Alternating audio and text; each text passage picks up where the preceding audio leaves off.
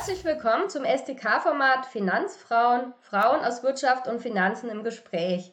Mein Name ist Carola Rinker und ich freue mich heute über einen ganz besonderen Gast, Isabel Rösler. Sie ist Mitglied im Vorstand bei Kränke. Hallo Carola. Ja, ich möchte dich zu Beginn kurz vorstellen für alle, die dich nicht kennen. Du bist seit Anfang letzten Jahres Mitglied im Vorstand, zuständig für unter anderem den Bereich des Risikocontrollings. Du hast deine Karriere gestartet an der Dualen Hochschule, damals noch Berufsakademie in Moosbach. Mit dem BWL-Studium, hattest Zwischenstationen bei PwC, verschiedene Positionen bei den Landesbank Baden-Württemberg-Konzernen, bis ähm, hast neben deinem BWL-Studium noch ähm, die Examina als Steuerberaterin und Wirtschaftsprüferin abgelegt und ähm, bringst für Kränke auch schon Erfahrungen im Bereich Leasinggesellschaften und Banken mit. Das heißt also wunderbar. Ähm, bist also super damals für die Aufgabe gerüstet gewesen.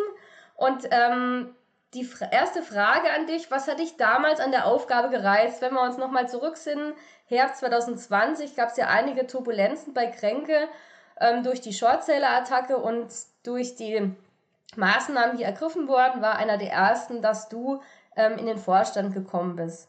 Was hat dich mhm. damals gereizt?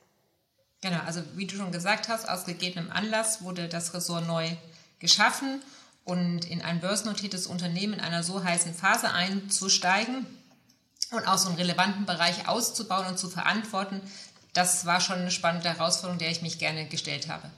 Mhm. Wenn du auf die Zeit zurückblickst, dann war das wahrscheinlich, ähm, du hast es schon gesagt, eine sehr turbulente Zeit. Was sind denn genau deine Aufgaben, die du bei Kränke hast? Also ich habe ja schon gesagt Risikocontrolling, aber was machst mhm. du da genau? Genau, also ich verantworte neben dem Risikocontrolling noch andere sogenannte interne Kontrollfunktionen, wie das Compliance im engeren Sinne, aber auch die Datenschutz und die Geldwäscheprävention. Aktuell übernehme ich interimistisch auch die Leitung der internen Revision oder bin verantwortlich für die interne Revision. Ähm, ja, und was man da so macht, also in der, in dieser, ja, wir, wir folgen dem sogenannten Freelance of Defense Modell und diese Bereiche Risikocontrolling und Compliance im, im weiteren Sinne ähm, sind die sogenannte zweite Verteidigungslinie, äh, die Second Line of Control. Und was wir machen, ist uns die Risiken, die wir aus dem Geschäftsmodell haben, anzuschauen und zu gucken, wo wir die Geschäftseinheiten, die die Risiken eingehen und verantworten und auch kontrollieren, unterstützen können und sie beraten können. Und natürlich überwachen wir sie auch ein Stück weit. Mhm. Das heißt, ihr habt wahrscheinlich momentan sehr viel zu tun, nehme ich an, weil Risiken sind ja eher zu als abnehmen, so ist mein Eindruck. Mm, das hängt nicht aus den Risiken zusammen. Unser Geschäftsmodell ist ja relativ konstant und die Risikoarten, wie das heißt, sind auch konstant, nur die Ausprägung oder der, der Fokus, den man auf dem Risiko hat. Aber ich mache das ja nicht alleine. Ich habe ja sehr viele Mitarbeiterinnen und Mitarbeiter und ähm, die unterstütze ich natürlich auch. Und diese Organisation zu managen ist natürlich auch ein Teil meiner Aufgabe und wir gehen diese Dinge gemeinsam an. Und was wir natürlich noch haben als Kränke AG, dass sie natürlich auch viele Gespräche mit der Aufsicht hat. Die hat natürlich auch in diesen besonderen Zeiten auch nochmal Rückfragen zu bestimmten Themen und die aufsichtsrechtlichen Anforderungen, die stehen ja nicht still, sondern entwickeln sich auch weiter. Und ähm, neben den genannten Kontrollfunktionen, die ich verantworte, bin ich auch bei uns verantwortlich für das sogenannte Credit Center, wo wir größere Entscheidungen über Leasing-Engagements trägen und auch die ganze Administration, sprich die Abwicklung unserer Verträge. Mhm. Wenn wir jetzt nochmal auf deine Karriere zurückblicken, hattest du damals als Studentin oder vielleicht junge Absolventin einmal das Ziel, irgendwann mal in den Vorstand eines börsennotierten Unternehmens berufen zu werden? Nein, kann ich so nicht sagen. Ähm, ich ähm, wäre ein bisschen vermessen, das so zu durchzuplanen und zu sagen, ja, das ist mein Ziel und dann bin ich dort.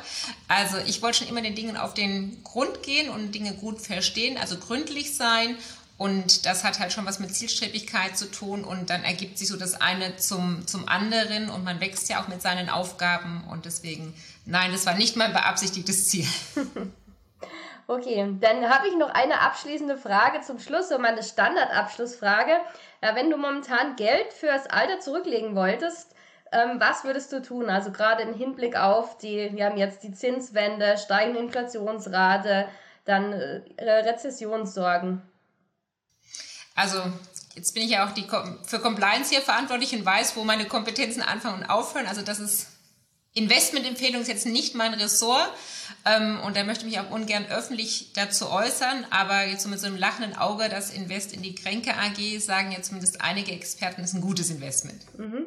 Hast du da vielleicht noch ein Argument, warum aus deiner Sicht der Kauf ähm, von Kränke-Aktien sich lohnen könnte?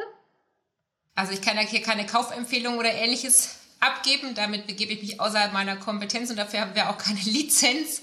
Ähm, aber was die Kränke auszeichnet, ist ein sehr robustes Geschäftsmodell. Und das haben wir in den letzten Jahren ja gesehen, ähm, dass wir trotz der Krisen und der Situation ähm, gutes Geschäft gemacht haben, dass wir Gewinne erwirtschaftet haben und trotz der unsere Schadenquote relativ konstant war, also dass wir trotz der Krise gut durchgekommen sind. Mhm.